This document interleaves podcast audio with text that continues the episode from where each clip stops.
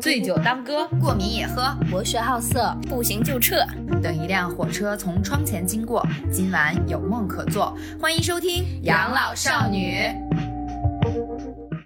大家好，我是小慧，我是大门。大家好，我是三金。大家好，我是天霸。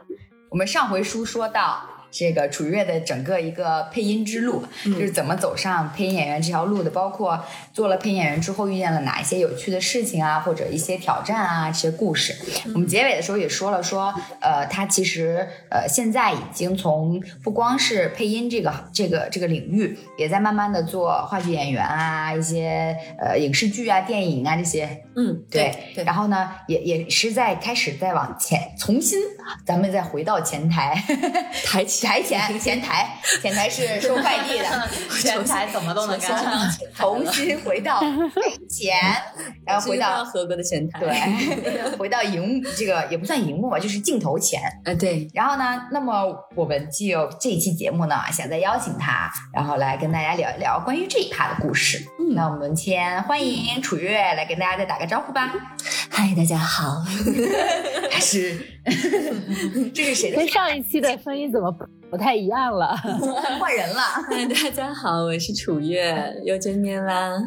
哎，一一生会友了又。对，那么上次咱们就聊到说，呃，从三次元又到了二次元的一个配音的过程了。嗯，那么你又是什么样的一个契机，说哦，接触到说我想去做表演这个行业，说呃想去演一下话剧。有有怎样一个机会呢？其实就是一直贼心没死，就是对台前的这种向往，就是想当前台，就是想要一束光对他而打，就是想收快递，就是就是想要不滚开始滚字幕就出现他的名字，哎，是这意思，哎，这就对了。我跟你说，不光开滚字幕呢，那只有开篇的时候也有名字，领衔主演楚月。对，我是觉得。喜欢配音的人，你说到底，他喜欢的那个内核里面，他一定不是喜欢自己声音有多漂亮，嗯，他一定不是喜欢自己能有多么捏骨他像橡皮泥一样，他一定是喜欢表演的，嗯，只是有些人会觉得表演他太费事儿了，或者他觉得到台前他会羞于表现，或者是其实我们在幕后待久了，到台前可能。说话的样子会很狰狞，一出情绪就不那么好看，哭也会哭的丑丑的，等等等等，都会是负担。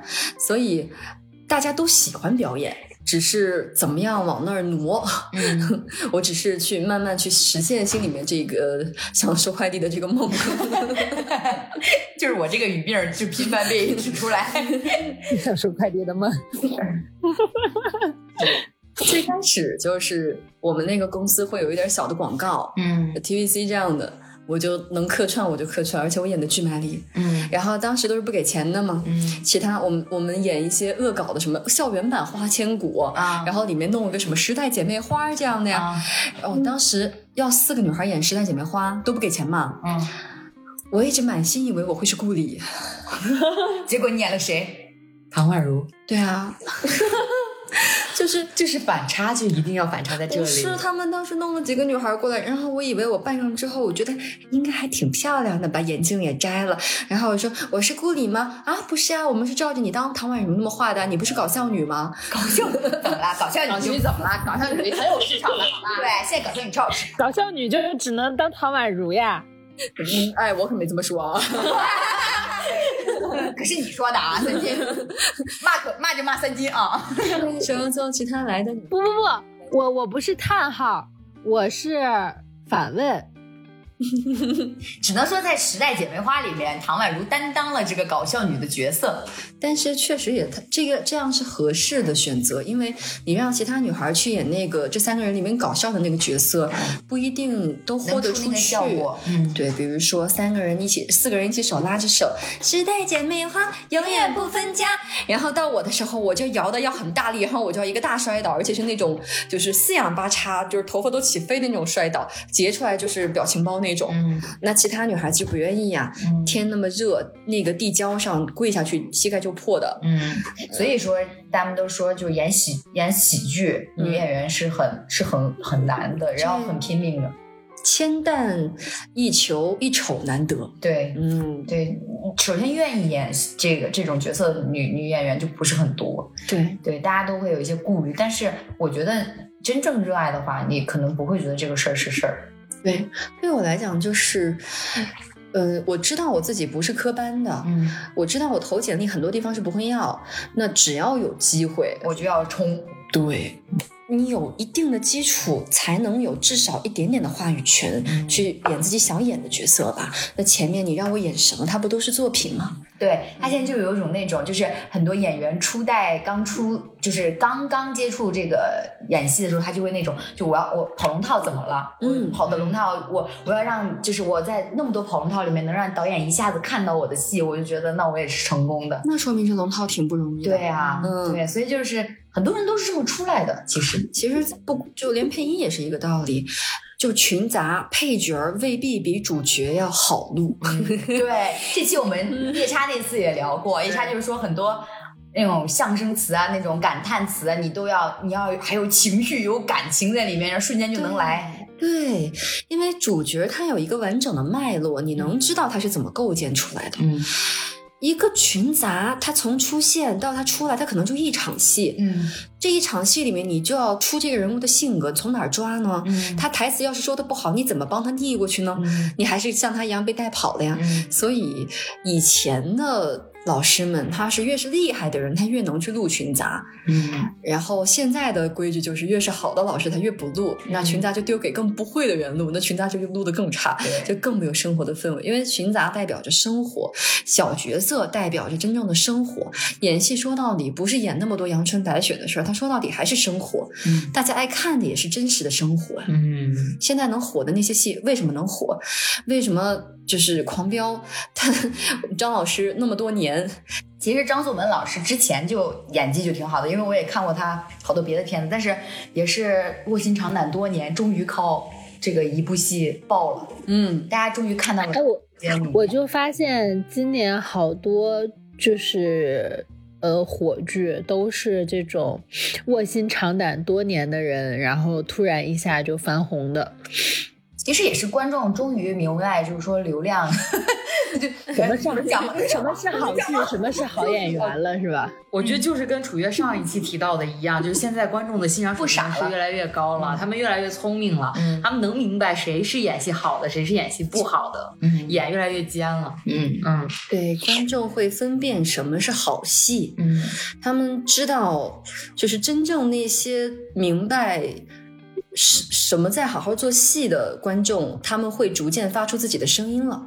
真诚是这个必杀技，嗯真的热爱说真的好好在拍戏的人，嗯，让我想到了蒋奇明。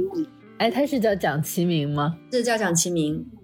嗯，他原来是个音乐剧演员嘛，对吧？然后后来音乐剧好像，嗯，干不下去了，还是怎么着？又因为疫情好像是，然后后来就转了。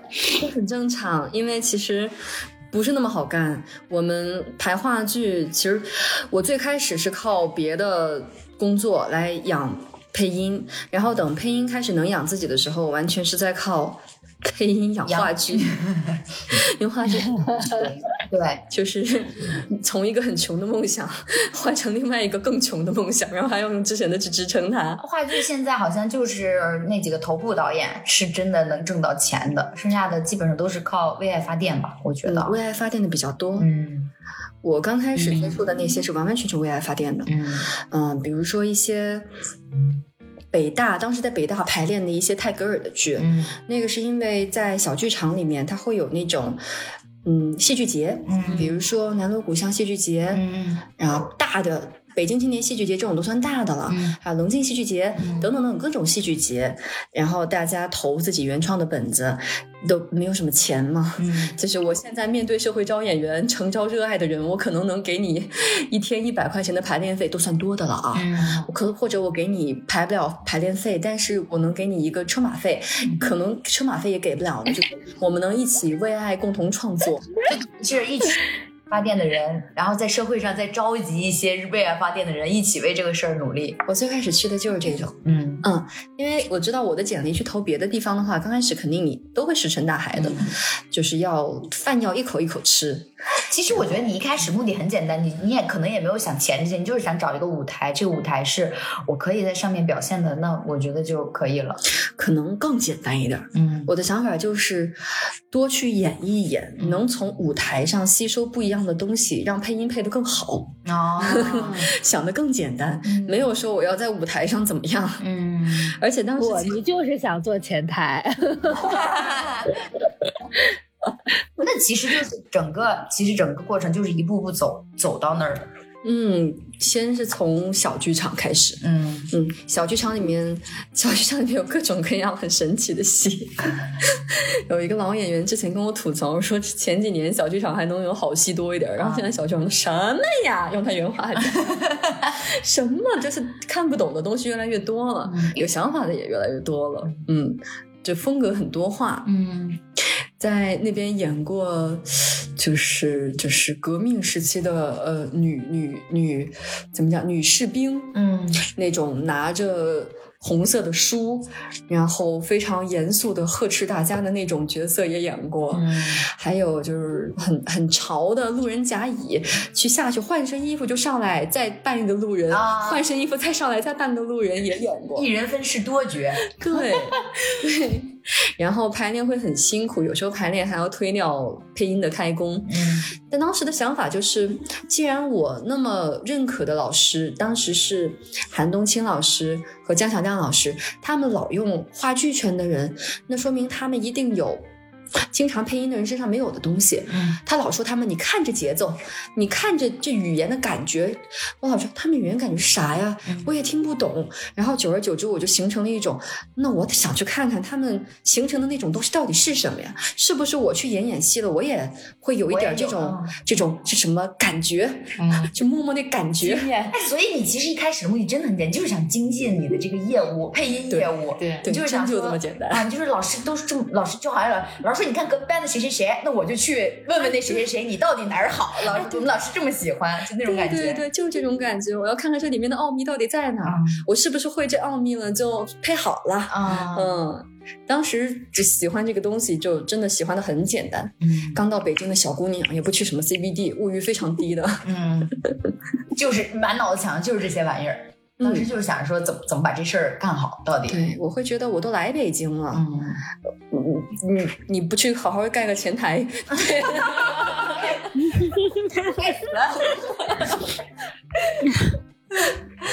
之后就之后就在小剧场演了一些戏，所以其实你就是相当于在小剧场攒了一些资源跟人脉在小剧场演戏是这样子，你不争就什么都没你的。啊，要强小社会。呃呃，我不是那个意思啊，我不是说要自己争戏争什么，我的意思是，因为大家都是，呃，不一定会有那么多人关注到你，给你机会提拔你怎么样。的？你要表现，要让别人看到你，对，嗯你要自己跟人家要，嗯自荐型的那种。啊。对，你你嗯，不然导演他不会觉得你可以这样。嗯你要告诉他，哎，导演，这个我能不能试一试？嗯，我有无限可能，你赶快看看我，就那种感觉。嗯，所以私底下要做的功课就更多了。嗯我就记得我刚开始拿到台本的时候，就是也很糗，就像我上期说的那个被拎出来那个故事一样，我自己声情并茂的，当时说要准备一个台词。我准备的台词呢是白百合的《失恋三十三天》，嗯那段词我倒背如流，说的特别好。嗯 然后我当时正好要跟一个前任要 要要分手对我写了一个声情并茂的分手的词，分手信。嗯，临到要张嘴的那一瞬间，哪根筋不知道就搭上了，啪的一下从里面掏出了我那个信，我就开始读，然后读到大概第三行，自己感动的不得了。导演说：“哎，停停停，可以了啊，可以了，等我们消息。”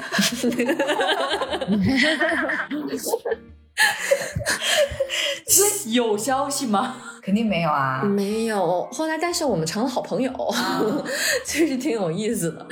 因为我当时的感受就是，这是我的真情实感，我要让你看到我无限的可能，一个有真情实感的前台。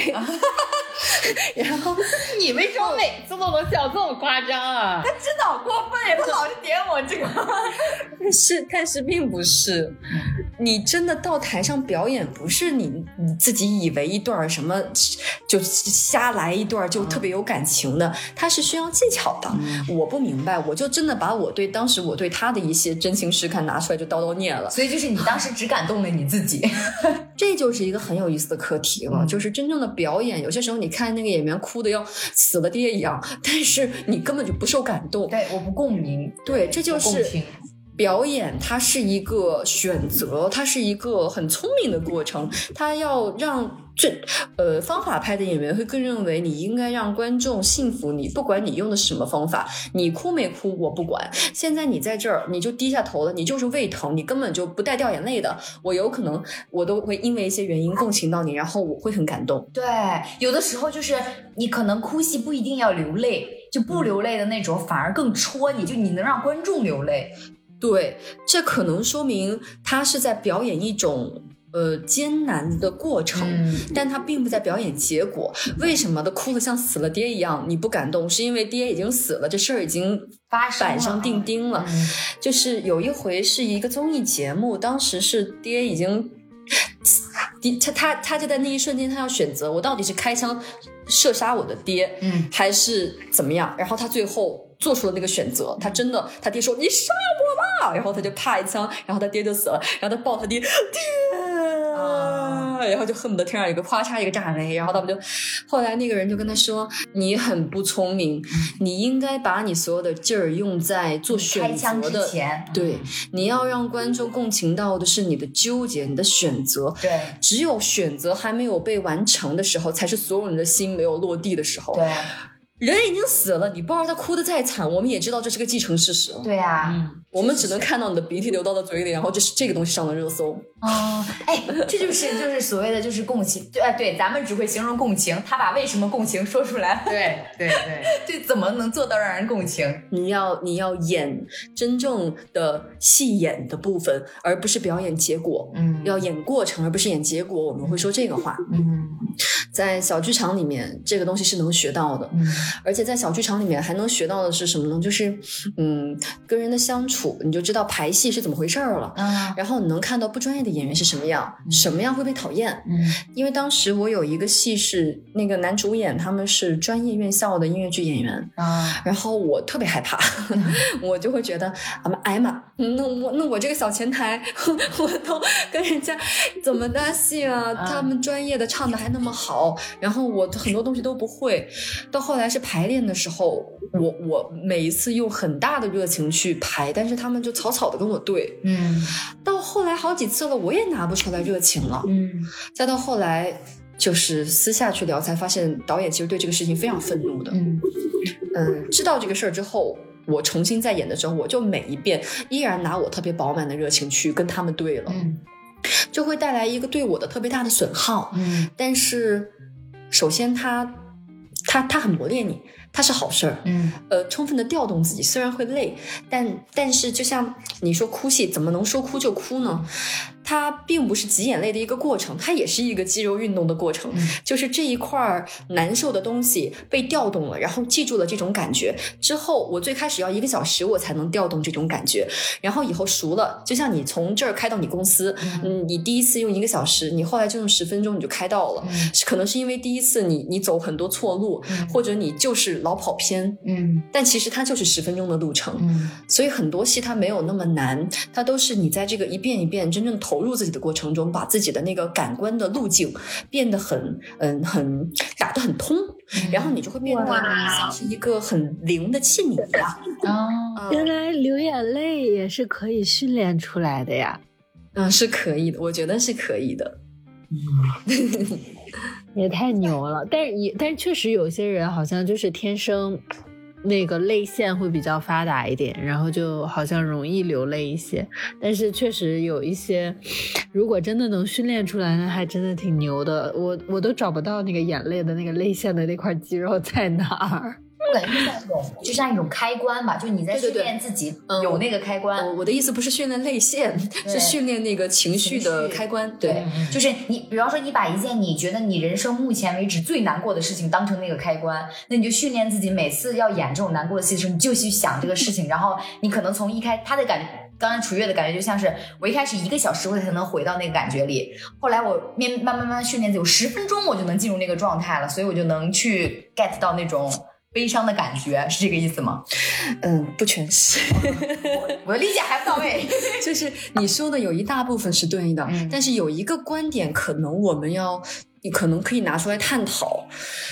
这个东西就是你要演难过的戏的时候，到底是不是真的要想着自己难过的事儿？哦你的难过到底是大门的难过，还是角色的难过？哦，我本人的难过，还是我现在所处的这个角色他的一些故事难过的点？对我给你举个例子，当时某一个现在被抨击的很惨的编剧，当时他被评价，嗯，是啊他是是因为是因为性骚扰，现在被对抨击的很惨的编剧嘛？对对，就是一个非常让人那什么的编剧。嗯他当时评价另外一个男演员有一句很有意思的话，他说他脸上总是出现一些意味不明的笑，嗯但是大家所有人也不知道他在笑什么。嗯嗯，这个男演员到现在可能还总爱这么演戏，嗯但是那个笑是他演员自己的笑。哦，就是他在自己的这个角色里，不不是在角色里，而是他在自己本人身上的那种感觉。是他在平时干任何事儿的时候，他都喜欢出现这种意味不明的笑。哦然后当他去表演的，时候，不管他现在是一个富家公子，还是一个霸道总裁，还是一个抗战的战士，他都会意味不明的那样笑，因为这是他的习惯。所以我觉得哭戏是一个道理。那就容易让人出戏。对，有些女孩一哭就会哭的特别的，让人特别没有代入感。有这个原因在，她只是完成了导演要求的，我现在该哭了。剧本里写，现在我哭的非常的伤心，我就是一个哇哇大哭的进行。那那那你不是角色到那个地方的角色到那儿是不是真的要哇哇大哭？他是可以商量的。哦，确实我觉得表演它说到底是一个选择的过程，是你有一万个处理库，然后你选择了其中最能打动人心的那一条处理，同时在感动你自己的同时，你明白这种处理是相对更能打动人心的。嗯，它是一个选择，它不是一个冲动，它也不是一个发疯。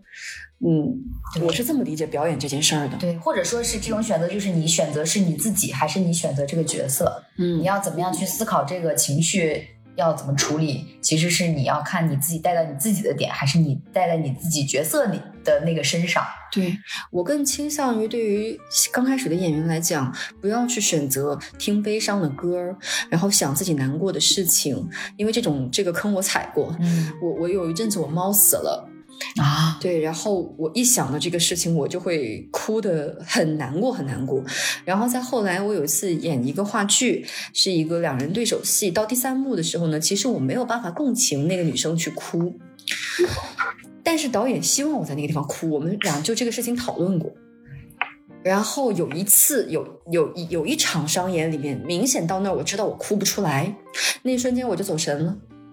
然后我满脑想都是我的猫，哦，我想的那个，我虽然虽然这么说很愧疚，但是我想的想法是，我现在得让我自己哭出来，我就想想我的猫吧。我后来觉得，这不但是对我的猫的利用，也是一种对这个角色的不尊重，更是一种不专业。其实就你那一下你就出戏了，相当于那一下我就已经不是那个人了。嗯那个人到那儿，如果我还在戏里，他哭不出来，他就哭不出来啊。嗯如果影视，当然影视剧不一样啊，影视剧这个时候希望你哭得很惨，你就用一种方法让自己哭得很惨，它也是一种作为工具的存在需要的嘛。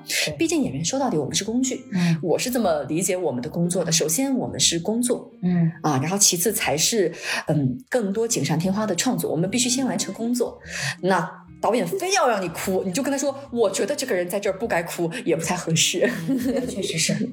他导演可能有他自己整对整个东西的理解跟衡量，”嗯，但他可能就是，而且影视剧其实说到底，它跟话剧还不太一样，是它有蒙太奇，哎，太对了。就它它可以剪，它可以，比方说你这个可以重来。对你这段情绪你可能单看不 OK，但你跟前面的情绪连上，你觉得哎就到了。但你话剧不太一样，话剧你需要此情此景，在那个瞬间你要带着观众走进去。嗯，如果你都出戏了，那观众很难入戏。但是话剧真的有很多时候可以出戏，是吗？会走神吗？所以，因为因为其实我觉得话剧是很难的一种，因为首先嗯不管是台词，它是没有 NG 的，它要整整一整个场你的台词你要烂熟于心，嗯所以你还要处理一些，比方说万一万一我我不管是我还是对手演员忘词了，然后我还要处理这种事情，所以我觉得这个事情还是一个呃挺难的一个事儿，因为好多演员其实不太敢挑战话剧。对。嗯我跟你讲一个我在话剧场上碰到过的几回几回的很好玩的事儿啊。嗯有一回我们演一个近景话剧，然后我们是两个人绕着那个桌子，嗯我的那个角色呢是一个嗯在屋子里等客人的一个嗯特殊身份的女性 女性性特殊身份对非常 非常特殊职业女性风情的女性。嗯然后她的对手戏是一个男大学生，啊，然后那个男大学生是带着调研的目的，所以他们俩是有一种那种，我要盘问你，但就不说实话。哎，你这样想听实话吗？再来点钱呀，反正我是收十倍的。啊他们俩有一种那种对弈的关系在里面。对他这是另外的价钱，对吧？对，他就男大学生就很天真的，就是我要问你，我就要问你，然后他就非常严肃的一直问，一直问。然后呢，到有一幕，这个女孩就说了很多关于一些男性的，就是觉得你瞅瞅你那个样子吧，你现在问我这些事儿，她就开始。把他从进来到现在对女性的所有的他也提问里面的那些贬低、那些态度的不端正、那些等等等等等，一个一个一个一个像连珠炮一样啪啪啪啪往下回击。其实那是一段很爽的戏。嗯 然后我们离观众特别近，嗯。然后当时有一个大哥在底下，他可能以为他来到了德云社，嗯，然后当我问完一串问题的时候，他说：“哼，就他会他会搭腔，接梗是吧？接我的梗。那你会那你会很难坚持下去，就你我愣住了。你笑场，那是我当时演的第二场，然后他离我特别近，他还把那个我我们真的离观众太近了，他的脚他他他不好好坐，他把脚伸得很长，嗯所以我往前走的时候，我还要注意避开他的脚。嗯然后当我非常有气势的噔噔噔，那你想过你自己吗？嗯我问完一个问题，他，然后我就说，那你难道又做对了吗？然后他就，然后那你是怎么坚持下来信的？念感真的要很强。我的信念感崩了，我当时就。就是其实那一场我们下来之后，就是导演跟我们几个人在一个串儿店，然后大家拍着桌子骂了一个小时的娘，非常难受。我的我的对手演员也接不住了，然后对手演员当时还有一次，他他他他就以为自己喜欢上了这个特殊职业的女性，嗯他就那个女性讲到自己前男友是，嗯。呃，会写诗，嗯然后这个男的就哎，我也会写诗，他就你也喜欢诗，然后那个人好像是个诗人，我后来才知道那个接梗的那个人是个诗人，他就哈，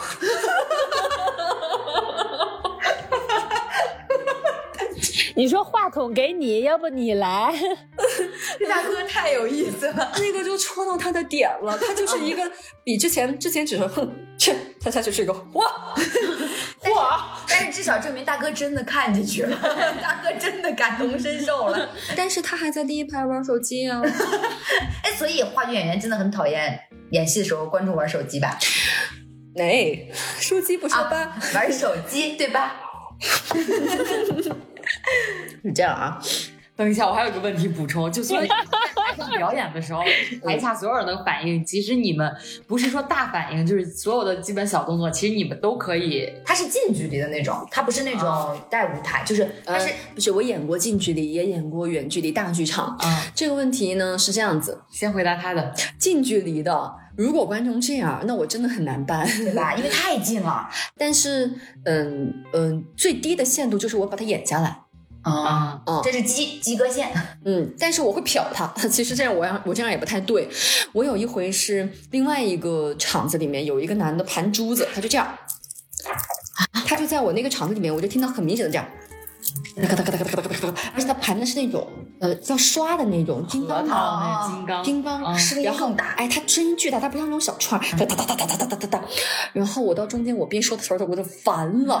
后来我的调度是可以走动的，我满场找那人是谁，我边说词儿边找。哈哈哈哈哈然后，然后后来我找到他了之后，我在说一，我在我那个角色非常的有气场，然后他说话的时候是咄咄逼人的，逼到人家一直往后退。本来我应该逼男主，然后我一直在逼那个男的。我盯着他说，盯到后面他都没有意识到我在盯他，他盘得更起劲了。等后来我认识了那个人，那我我跟他提起来这个事儿，他说啊，就是那天我我盘珠子是一个毫无意识的行为，然后后来你盯我越盯越紧，我就越来越紧张，我就使劲盘。哦，他可能没有根本没有意识到自己在盘这个，他他没有意识到自己盘出来的声音很小，但是他打扰到我了，这有可能也说明我不专业。但是那次我盯他无果，那大哥也是，就是我我说着说说，他后来他还接茬的时候，我就会盯他，我就会拿一种你再说我弄死你的那种眼神去盯他。他没 get 到，嗯，他们不一定有那么尊重我吧。然后再回到说小慧刚才说的那个。大舞台会好一些吧？大舞台啊，我会，我我现在在巡演的有一个戏，在北京天桥，六月六月底也会马上就会演，叫《世界旦夕之间》，非常有意思的一个戏。在这个戏里呢，我是全程不下场的，嗯，其他演员上上下下，上上下下，但我的那个角色不能剧透是什么，我是全程留在台上，能看到观众所有的一举一动的人啊。当我没有戏的时候，我就看观众。哦，你就会，你就会。就是寻找一些有意思的是吗？对，我就看他们什么反应，嗯，很好玩。我呃，就是自己在演的时候，你是没有办法盯着观众看的，因为如果观众的气场大过于你，去看他们是一种很冒险的行为。如果他很厉害，他有可能把你吸走，你就会被他吃掉。我们圈里叫怎么，就是你就就是演演演没了，你被他演吃掉了。呃，如果你你自己。定力够强，然后你就把观众吃掉了。你们应该是有那个球来来回回。你打过去，他们打过来，而不是应该观众的气场压过于你。如果你自己定力不强，就不要轻易去挑衅观众。所以德云社他们能跟观众这么玩啊，其实本身是他们业务水平就是得到那儿。如果你自己的那几几板斧都没有到一个就是倒背如流的程度，到一个别人怎么打断你都可以说好的程度，你是不能跟观众有这么玩的。它是很危险的事情。你要面面临现场突发的情况太多了。然后我看到。现小慧刚才说的那个大剧场里面，我看到现场观众，就是你会在一幕戏黑幕的时候看到多少人的脸是亮的啊？手机，哎，就看到如果这一场到黑场，大家一看。好多亮的脸，我说哎呀，这场没进去啊。嗯，到这场没有什么亮着的脸，或者说有一部分他一片的场子，这片亮了，那片没亮啊，就这片的观众没进去啊。嗯，就能观察到这些很有意思的现象。嗯，其实对，其实我觉得，哎，还有啊，还有聊这有好多问题，我发现，就你们话剧演员会在意演戏的时候会在意掌声这件事情吗？嗯，分戏。有一些戏是不能有掌声的，掌声是一种打扰。嗯，对，你知道为什么我会问这个问题吗？因为我看话剧的时候，我会有这个负担。嗯，就我觉得他演的太好了，但是我觉得这个场，我这个这个地方我不能鼓掌。可是我又想表达说你演的真好。对，就是他也就像你说的，就有的戏你知道到那个气口上或者到那个份儿上，你是不能打扰这个演员进入他的角色，你可能会有一些让他。就是他可能会等你的掌声，然后你就会让他脱掉了那个节奏。嗯，但你又想说哇，他这演的真好，你就是想给他掌声。所以其实作为观众来说也很难。是喜剧吗？对，因为你跟也不一定。如果是像开心麻花这类型的喜剧，他们有掌声，他们就会等；如果没有，他们可能可能也会有他们的办法去化解。他们经验非常丰富的，就是你怎么着你都打扰不了他们。嗯，因为那种话剧演员他们是。扎台上的，嗯，对，还有很，而且他们本身就会有那种，就是他们呃，开心麻花会有那种即兴表演那种舞台嘛。即兴表演就是一定就是你怎么跟他玩都行，所以就是他们其实会有这个培养这个素素质在。嗯，即兴戏剧是另外一个领域，即兴戏剧跟排好的话剧不一样。刚才我问你是不是喜剧，就是如果是像麻花这类型的喜剧，你想鼓掌也能鼓，他们反正能接住你，而且喜剧它不太存在你破坏了它那个氛围，它垒上去的东西。对，有很多。证据其实不太好。证证据的话，有时候是在幕之间，但是我也不觉得幕之间需要。最后大家在谢幕的时候好好鼓掌就可以了但。是你知道，作为观众，有的时候你就是觉得他这演的真好，你就是想告诉他我我喜欢你这儿。对，而且我你就要，记下来，然后发微博帮他们宣传这样的东西。好嘞，懂了。而且我觉得，就是你话剧跟电视剧它又不一样，就是话剧是一个你跟观众面对面，你可以及时收到观众反馈的。嗯然后你有的时候，其实我怕怕演员不知道你觉得他很好，也不是怕他不知道，就是我表示我对他的尊重、他的认可，而且我又能当现场做到让你看到我有这样的反馈，所以我就会很想鼓掌。对，我就很想告诉你说，很想让你感受到我对你的这个肯定。对不一定是要通过掌声。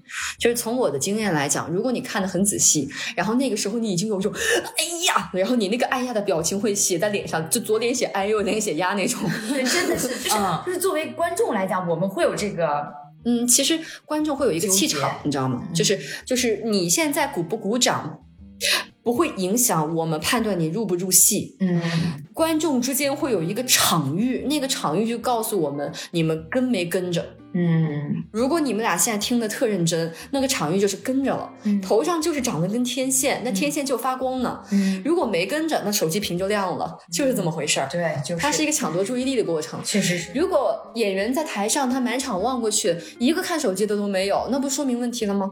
他能在这个时代跟观众抢这么久，两个小时的注意力，说明演的还不好啊，演的可太好了。对，这 这确实是因为你在谢幕的时候鼓掌，其实我觉得是一种礼貌，就是大家一定都会你会带礼貌在里面。啊，你如果特别想表示你觉得很好，你可以叫好。在羡慕的时候，对，就是羡慕的时候，一种是哦就是鼓掌啊，对然后你可以在羡慕的时候说好哦。漂亮，对，其实这个是我看话剧的时候，有的时候会就是会在脑子里想到的点，就很纠结，就哎，我这啊，我觉得很好，该不该鼓掌？就是这种感觉。对，因为我们没有在你们的角度上想对这个问题，那我们只是在作为观众，去想说要不要去在这个时候表，但又怕影响说你们的，因为我知道这个东西其实现场的。呃，就是调度，包括什么影响挺大的。我怕，我就比方说观众自发性的进行了一个鼓掌，本来你的情绪是在的，然后一下子被赶跑了或者怎么样，也是一种烦恼，反而会影响。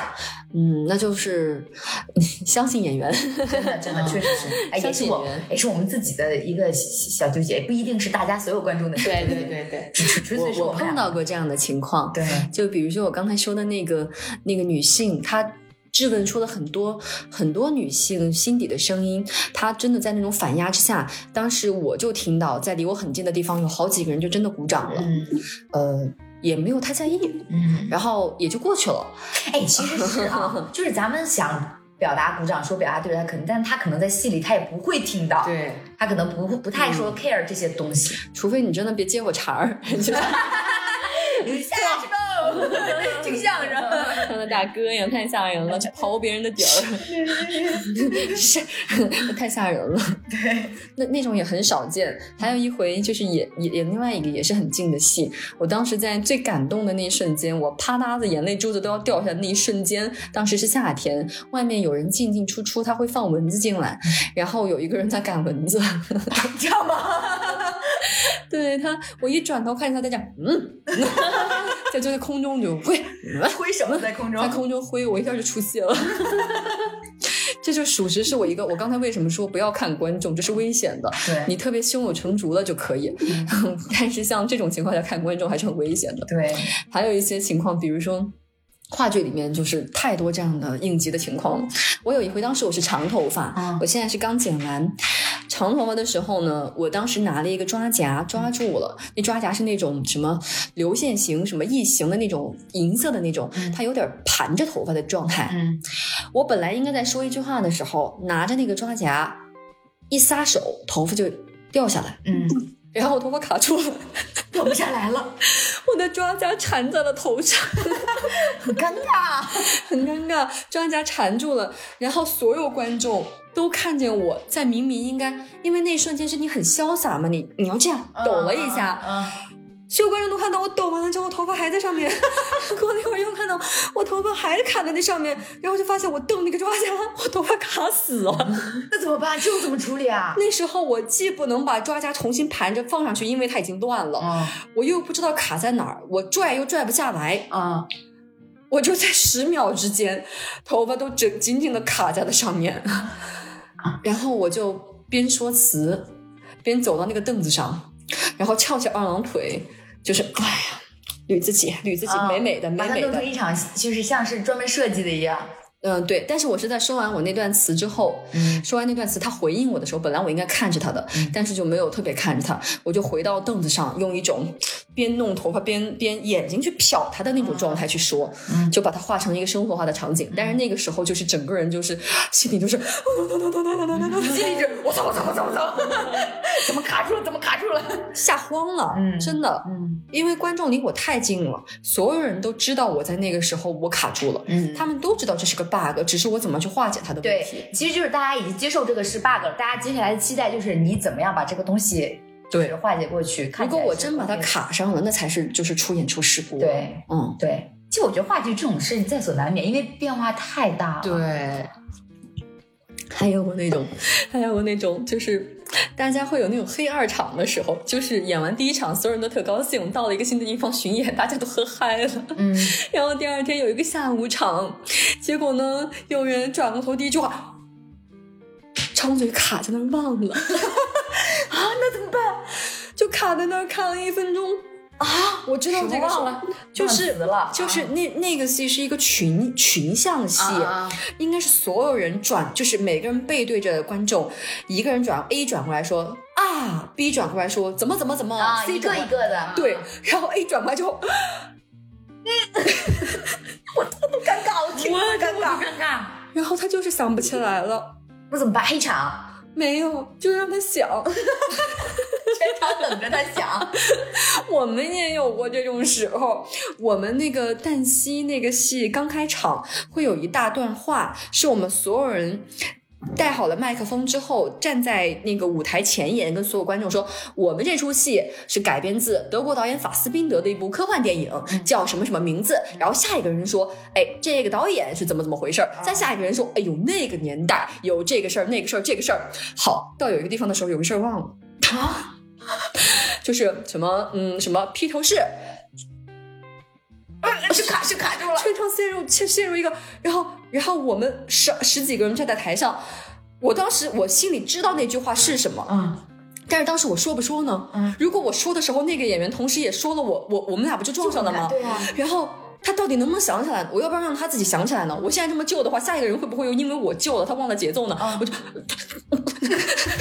所有人就卡在那个原地，然后结果下面果然就是很死亡的，就是下一个人跟下下个人同时又把他本来该说的同时说上，撞了撞了之后，下一个人的台词又空了，就变成了一个。有点像春晚有一年的那个倒计时啊，就是每一个人都在救场的时候又在等别人，在犹豫之间就错过了机会。对，但是这个就是很少很少很少会发生的，嗯就考验一个应变能力。演多了这种事儿就不会发生了。这种戏像演多了之后，比如说我上一个人他突然间卡卡了到我这儿，我是说他卡成了一段乱七八糟的东西到到我这儿，我就说，嗨，哪有那么复杂呀？我在说我的。哦，接一下，哎，对他说的时候，观众未必能意识到他说错了，但他自己说捣捣捣捣乱了，我们自己会很紧张，然后我就会跟大家就你就解释一下，没那么复杂，其实就是个什么什么什么事儿，嗯然后观众可能就会觉得这是你们刻意而为之的，把那事儿弄得很高深莫测。啊啊！我知道，下次再看话剧，谁要说这句话，就是就是忘词了，就是。你就是反其道而行之，你要监督他们。你就在下面说忘词儿了吧？不是，你就像盘珠子，一边盘珠这边，嗨，救命！发了所有的机会，集集所有机会于一个天才之上。我让他们烦死我，把我们赶出去，说你以后不要再来了。但是我现在碰到的搭档都还是很好很好的，他们不太存在这样的情况。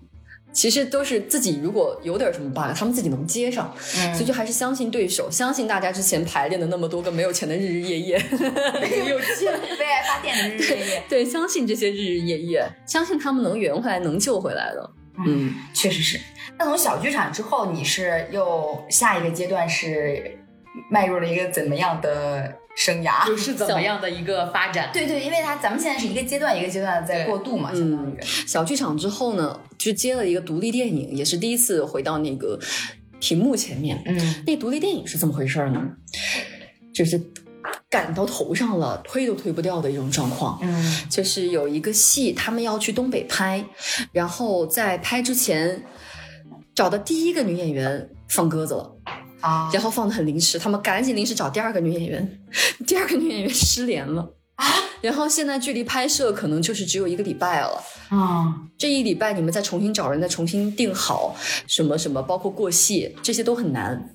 然后那个师兄有可能就是在划了通讯录的时候划到我这儿了，我也不知道他是通过什么想起来的。突然间，我录音录的好好的，一个电话就打过来，啊就说能不能演戏，能不能演一个什么什么什么什么，我就问清楚了一些大概的情况。他说我我说那那要是演的话怎么弄呢？哦，那你待会儿十分钟之后你能视频面试吗？就是 对，就是一个砸在脸上了。啊，对，然后我想我没化妆啊，那天就是啊，怎么办？还还视频就就看就赶紧弄头发，赶紧稍微倒一下，然后就变成了导演跟制片跟我三个人开了一个，而且还问就是能不能讲一些东北话。嗯我想东北话那以前不都录过吗？嗯这刀口应该没有什么问题。嗯哦，他们就涉及到这些问题。里面当时还有个问题，就是里面涉及到一个镜头呢，需要稍微有一点点，有一点点的，不叫暴露吧，需要露一点点的身体，嗯露一个后背。嗯因为他要用一个后背的关系带出来，这个男女主角是有一些情愫在的，他们俩已经熟到这份儿上了。嗯其实这也是一种比较高级的处理。你要去用一些旁白带，还是用一些什么东西去带去带我们两个人，呃，经历了种种种种种种，我们俩现在如何？因为他们俩不是一个非常正当的关系，嗯但是你通过那一个镜头，啥话都不用说了，嗯这个镜头语言就挺好的。嗯所以这就是他们找演员不是很好找，嗯然后其他女演员就觉得你钱给的又不多，嗯你这我还得露后背。我凭什么呀？对对对，就不愿意。后背也不愿意吗？对，就是很珍惜自己羽毛的话，会这样子。这凭什么露给你啊？啊，可是露后背还好吧？怎么健身都露后背？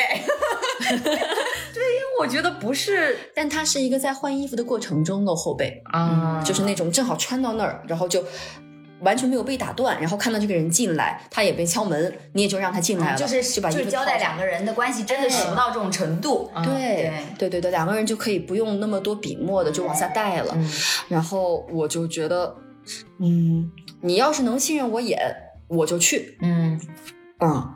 然后就是从北京的朝阳跑去了东北的朝阳，啊，嗯真的是在东北拍的这个事儿，在东北的犄角旮旯，要被骗了都不知道。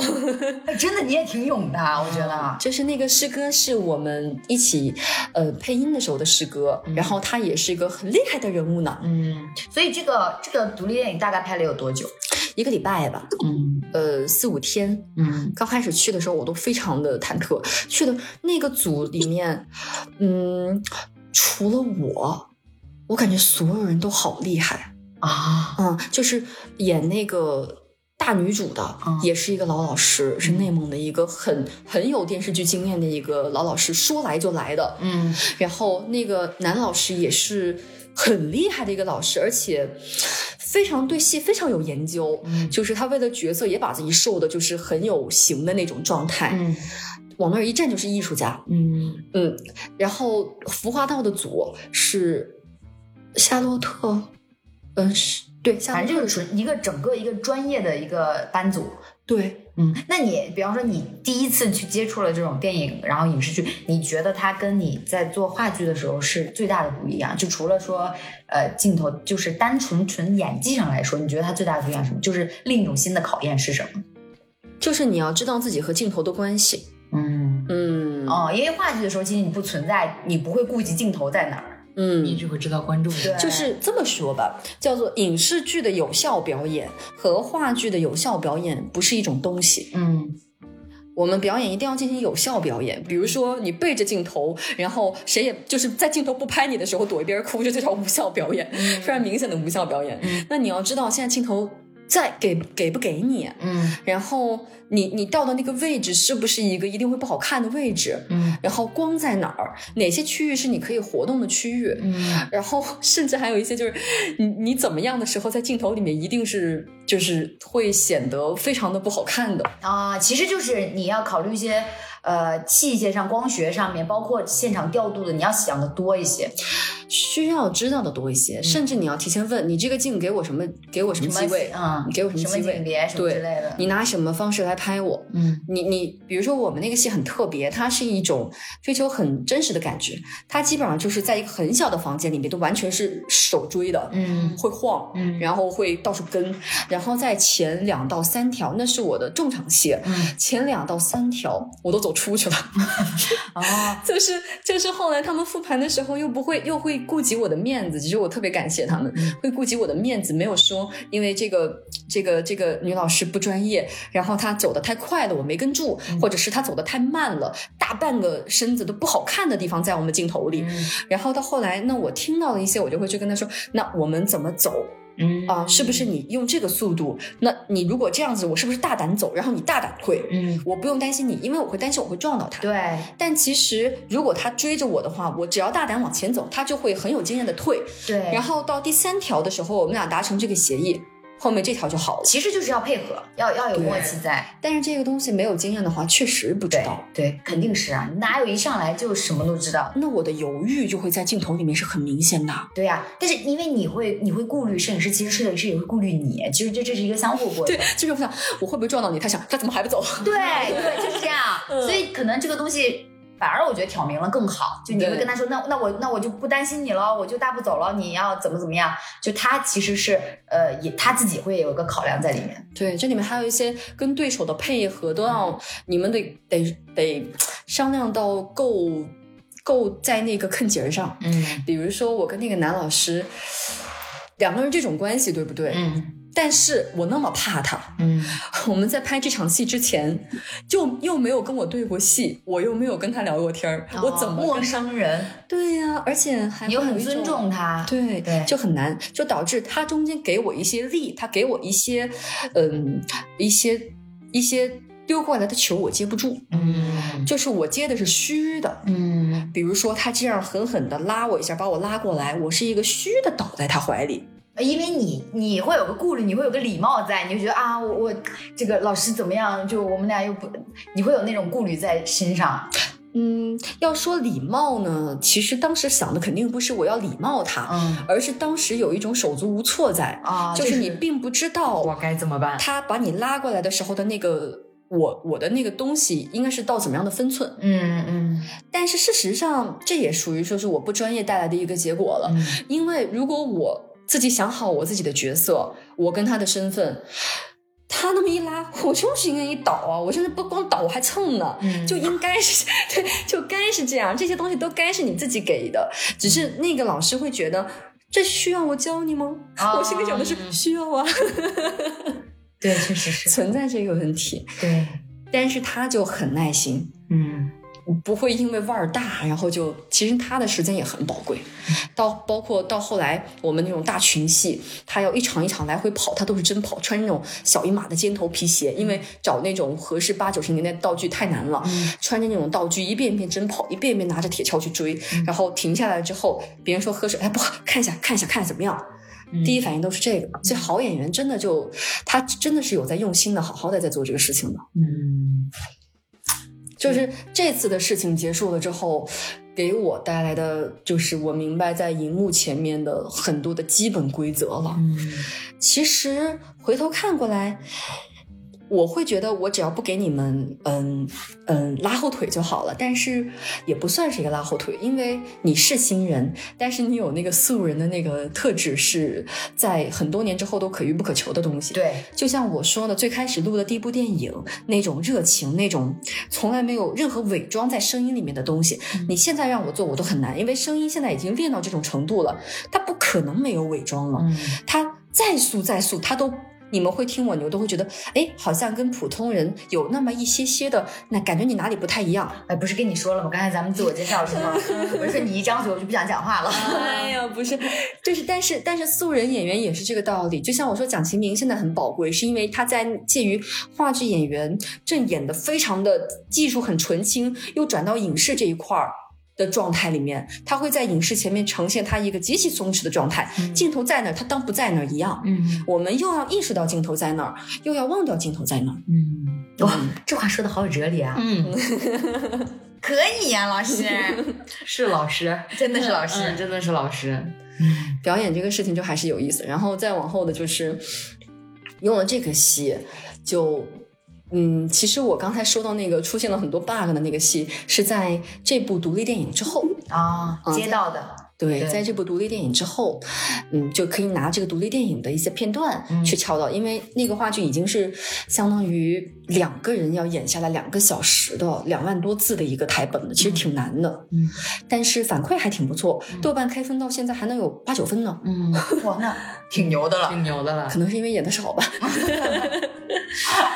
之后再是从这个戏，他就算正经是商演的戏了。嗯这个戏之后就可以拿这个商演的经历去敲北京青年戏剧节，嗯然后就可以去参加，可能是嗯，跟有有孟京辉导演做评委的一些那种嗯短节目啊，嗯或者去参加现在我在那个组是李建军导演的组，嗯就可以去到这些嗯稍微他会要求你更强一点的组里面。嗯其实他就是这样，从最开始的小剧场里面的路人甲乙，到后来接的一些别人可能不太愿意接二连三放鸽子的戏，嗯再到后来你拿这个戏去敲下一个能独立商演的，但是没有排练费的这个戏，再到后来去敲一些更大平台的。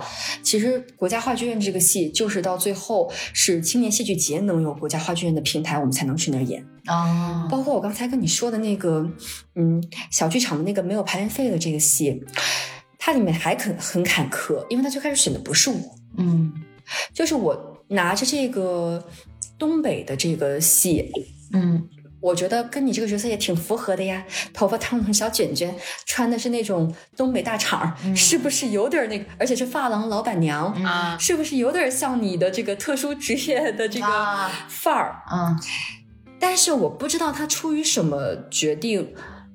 第二天我在追问他的时候，很久没有回复我。啊我觉得我们俩面试的时候，我对这个角色聊的还是挺有自己的见地的。我说要不试试戏，他也没有跟我试，嗯就有点儿郁闷，说哎怎么了呢？但是他就直接给我答案，就是嗯，希望以后有机会合作。哦，按理来说到这儿就结束了。对，然后当时我是没死心，嗯我是先跟他表达说，那等这个演出来，能不能，能不能我能去看啊？嗯我去看看，等最后的啊，那肯定很欢迎。嗯然后再跟他表达一下，我我会希望，我会觉得它里面的一些哪哪几场哪几场，它迸发出的那个火花一定会很有意思嗯啊。然后他就觉得，嗯，你说的对，这几场也是我很在意的点。啊，他觉得你说到他心里去了，就是你跟他有了一一一样的想法和共鸣戳中他，戳中了他，对，对他觉得我从我的角度理解这个角色，嗯甚至我提供了一些女性的视角。嗯他毕竟是男导演嘛，嗯所以男导演能写出这样很具有女性视角的本子，本身就也很不容易。嗯然后大家聊着聊着聊着，就有一种惺惺相惜的感觉。嗯然后到最后，你知道为什么他当时没有选我吗？嗯，为什么呢？别人给钱了。啊，不是，不不不不不不不，我们话剧圈都是为爱发电的，怎么可能有这样的事情？你你觉得能有什么可能性吗？啊，是为什么呢？其实，就是我觉得这就是很有意思的地方。你只有真的到了组里面，才能知道这背后的原因其实那么简单。因为我住的太远了，啊嗯，啊，就是不方便你持续为爱发电，他怕你，他怕你中途割他是吗？不是我们排练的话，我们对不上时间，就很明显的会对不上时间的，哦因为他七点才能下班，哦然后。我我如果我他七点想排到十点，我们每天可能保重的宝贵的三个小时，然后十点钟之后再让我一个人从呃西五环回到东五环，嗯。哦然后是是是每次都得紧紧的盯着，哎呦，我们可不能太耽误了，哎哎，这场戏不能排了啊，到这啊，一幕。会有心理负担。对对对，我可得回家了啊，不然西五环到东五环的那个车马费你报一下啊，啊那哪报得起啊？啊 来回两百块，所以所以另哦外确实是有的时候你真的会想不到说哦，就是因为这种事情，另外的那个女演员，她们三个正好住成住住在那个呃西边和北边的一个小三角，刚好她们就很近，嗯然后她们也都可以在地下车库啊，嗯可以在任何一个地方，然后你十点回去就回去了，或者我送你回去也就安全了，嗯不存在像我一样太奔波了。嗯然后这个是我后来才知道的啊，就是当时到我们聊到这份上了之后，我也没有强行说什么，我就是说等到时候排出来，我肯定要看，就是还是很喜欢这个戏的。他说：“哎，你这样行不行哎，他就有了 事情有了转转机，？”对，他说：“你这样行不行？你我们排一个 B 角版本，哦你看你愿不愿意？嗯排练费呢，我是给不出来了，就是自己做这个独立的戏，挺挺也挺手头也就这么点儿子儿了，嗯。再找一个搭档，我可能能供你一些车马费，或者供你一些简单的吃喝，然后但是我们就做一个 B 角版本，嗯然后到时候正是赶在那个要拍拍出来成品的那一部分，让我定的演员来演，之后呢，你也演一版，嗯你看行不行？嗯，然后你当时就觉得我，说我考虑考虑吧。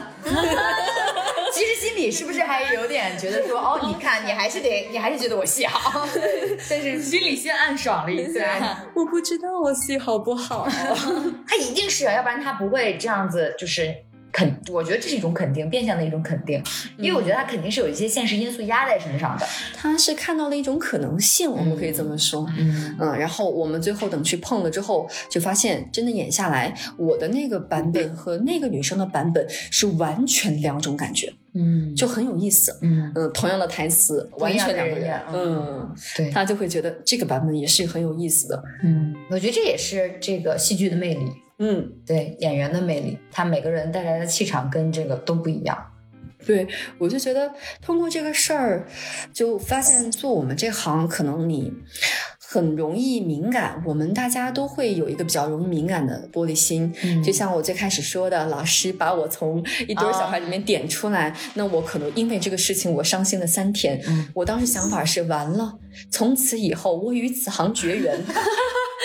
就是从此我被老师拉入黑名单，没有人会用我了。对我就是个废物，我 再也干不了这行了。就晚上半夜哭，嗯，太耻辱了！你怎么，你广播站骄子怎么经历过这样的事儿呢？嗯，广播站骄子，就是刚才怎么广播站怎么卡的来着？广播站骄子怎么就不能变绝美小天才 天才呢？绝绝美小天才，小天才小小小天对不才，起，对不起，我很泼死。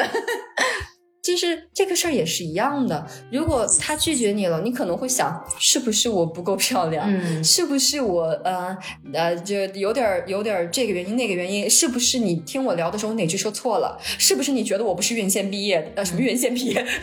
院校毕业的？院线毕业的，哪个院线毕业的？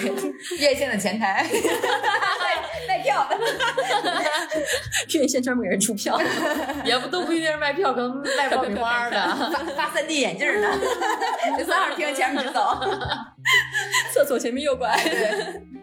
对，你就会不停的往自己身上怀疑。这个事情是我觉得很好的一个例子，嗯就是有可能真实的原因就压根儿跟你没关系的。，对，就是人家当时可能就是想一个高效，我怎么样高效解决这个事情。嗯可能大家，但是大家价比对性价比，但大家都会习惯性的往自己身。其实不光是演员，我们面试也是呀。嗯，他有的时候面试，你可能啊，他为什么不录取我？他为什么不选择我？是不是我不够好？我哪里我是专业不够硬吗？什么？但他人家可能就觉得你可能住得远，你通勤不方便。对，这个住住我们公司隔壁，我为什么不选这个？我公司啊加班，我还能叫他来加班。对你住你住东五环，我怎么让你来西五环加班啊？对所以他可能考虑的更多的就是一些效率的问题。所以就是不管是我们干这个艺术行当的，还是说大家平时我们可以敏感，但也不要那么敏感，就是既要敏感也要不敏感，没错，那要保持着这颗这颗强大的玻璃心。没只有敏敏感，再加点钝感力。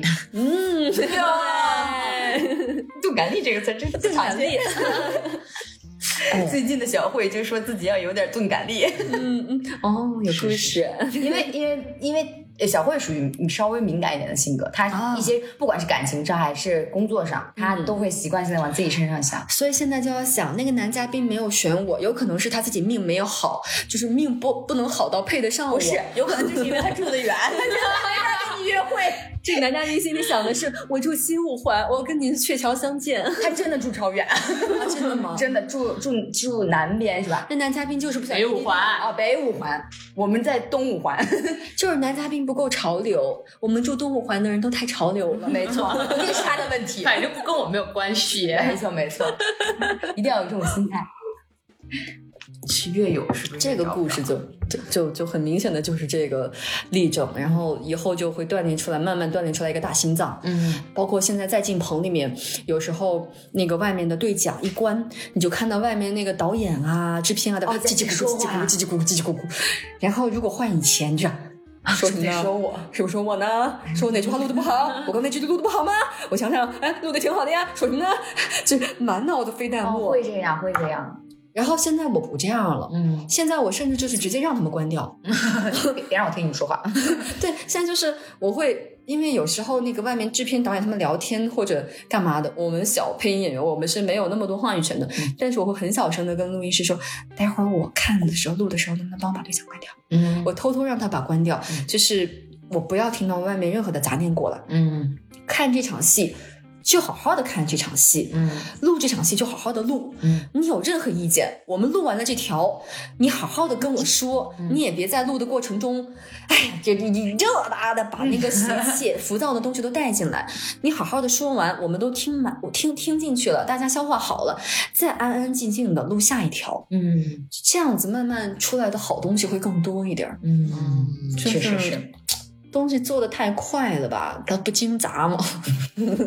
有时候会这么想。真的，好东西都是得靠时间磨的，不管是什么好东西，哪行哪业都是一样的。嗯，就是这种东西才叫作品，你那种流水线上的东西只能叫做产品。所以我们自己也就更是啊，不管平时的时候磨练自己的业务水平，在镜头前磨练你，嗯、几条能更快的过一点儿。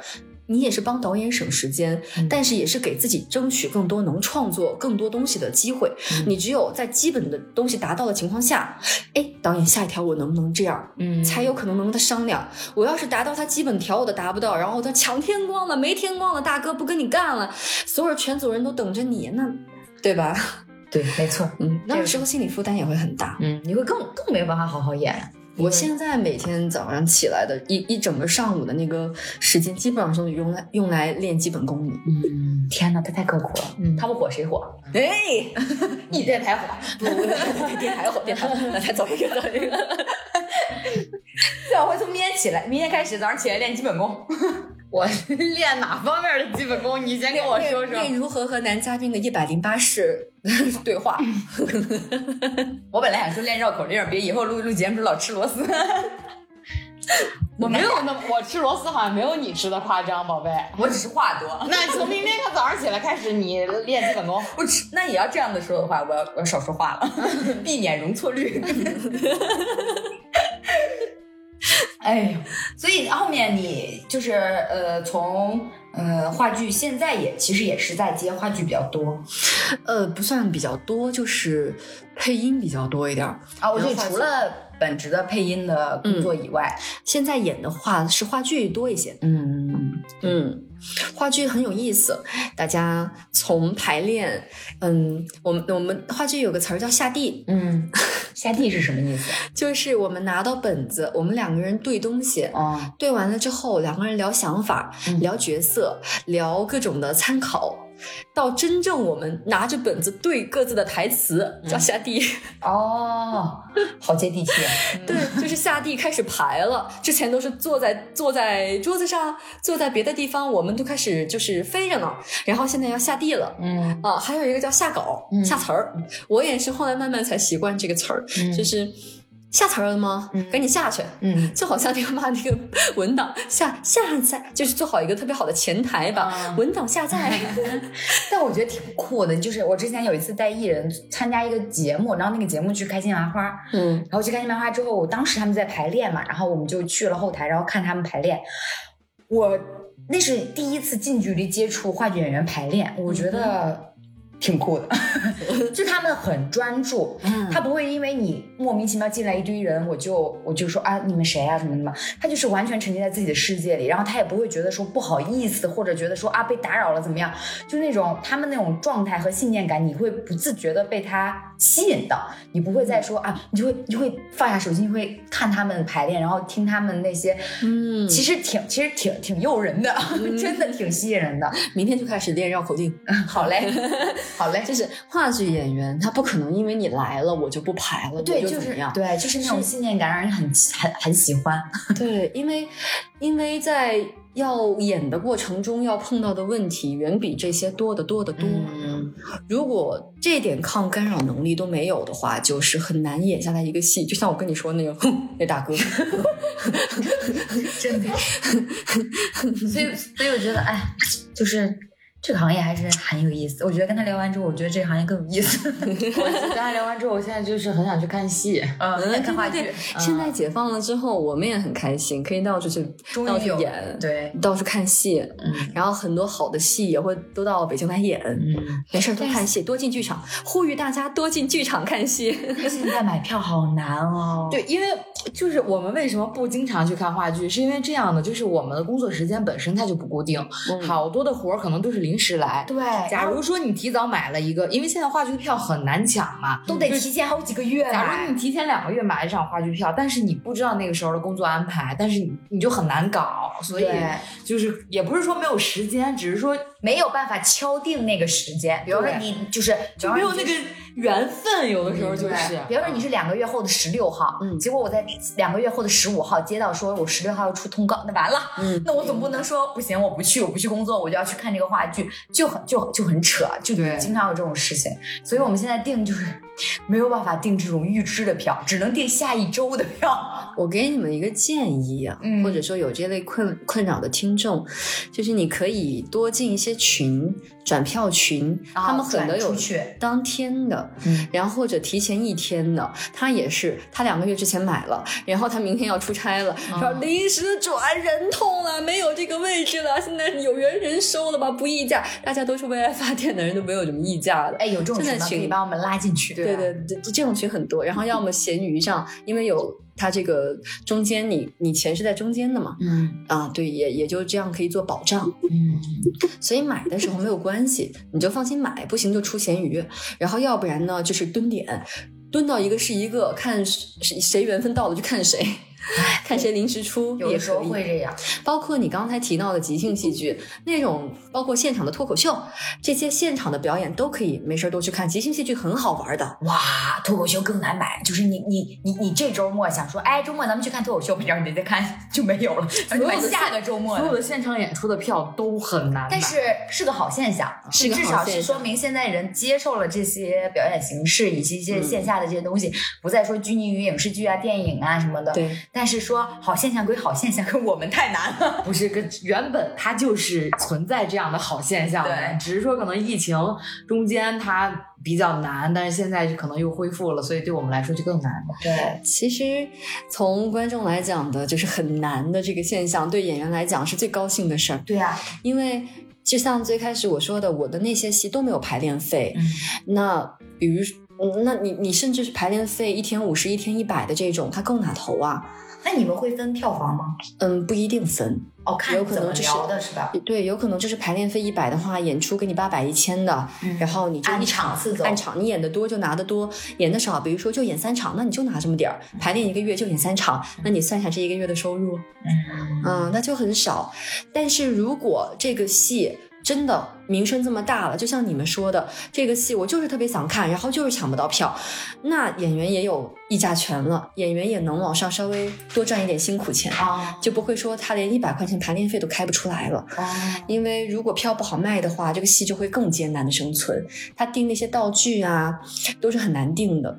嗯其实一个舞台上来来回回转换的那些东西，看上去一场戏只有一些人在台前演，但是我们演员只是一场戏里面很小很小的一部分，更多的还是控台上有走 Q 的呀，就走音效点的呀，我们要一遍一遍的磨。灯光老师啊，叫灯爷，灯爷要每一个灯点给你们对，然后这边呃舞台助理助理 A 助理 B 助理 C，然后这边帮你递道具，那边帮你搞对讲，就是我们叫妹妹们，就是舞台旁边就有妹妹 A 妹妹 B，所有的这些人都是在幕后，他们可能甚至拿的更少，嗯。但现在还有这么多人在选择这个专业，还有这么多人就是坚持为爱发电，那坚持进剧场，自己演，自己做，自己贴着也要干，那都是出于一个原因嘛。嗯，确实道具组也挺厉害的，每次那种幕间就哗下来，哗下去，摆好了就 黑衣人换场很快。对，这些都是无数次彩排的，他们也是一样的，嗯他们不能弄错一个东西。嗯，对啊，因为它会影响演员的那个调度。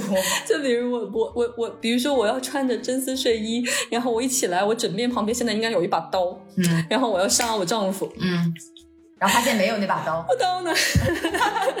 就有这种上道具的时候，他们是整个，他们是整个呢一把裹裹着就上过来了，啊然后上过来的时候没有好好的给你摆过来。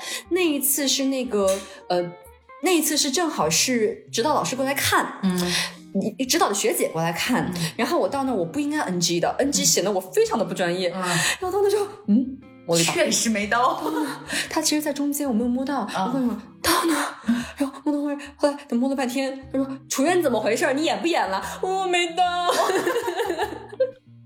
我刀呢。完了，妹妹赶紧，然后这边队长就啊，谁谁谁，妹妹 A，妹妹 B，过来看一下。然后妹妹过去啊，对不起老师，对不起老师。然后大家挨个一个慌忙的道歉，才能继续。哎它是很多个环节共同运作的结果。所以才有意思，整个过程。对，哎，那么观众、听众朋友们听到这里，想不想去看一场话剧呢？我们那个戏六月底就在北京天桥演啊，叫《世界旦夕之间》，挺有意思的。哎哎，大家关注一下抢票信息。大麦也开票了，再说一遍啊，世界 世界旦夕之间，我就是不是我本来想说一句，但我觉得我有点硬啊。不是不是这这个他卖的好不好，跟我一毛钱关系没有。但要看看，对，但是我就是觉得很有意思，好玩儿。纯粹因为这这个剧，所以推荐给大家。对 有没有我都不是那么有关系。当然有关系啦，就是听到我们这个节目的，就是听众，如果真的去看了的话，就在下面呼喊。对，在谢幕的时候喊一声“楚月好哎呦哎呦，别吓我！然后有大哥，楚月牛逼，就是拍手串的大哥，你得去啊。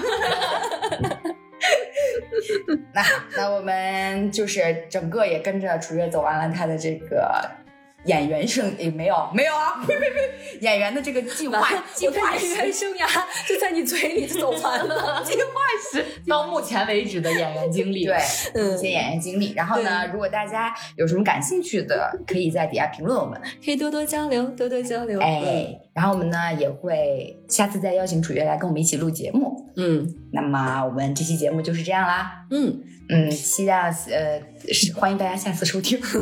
拜你拜。真的应该变脸绕口令。我老吃螺丝算怎么回事？你看吃螺丝的不是我吧？我话多，你说呀。这期节目就是这样啦，拜拜。再见，拜拜拜拜。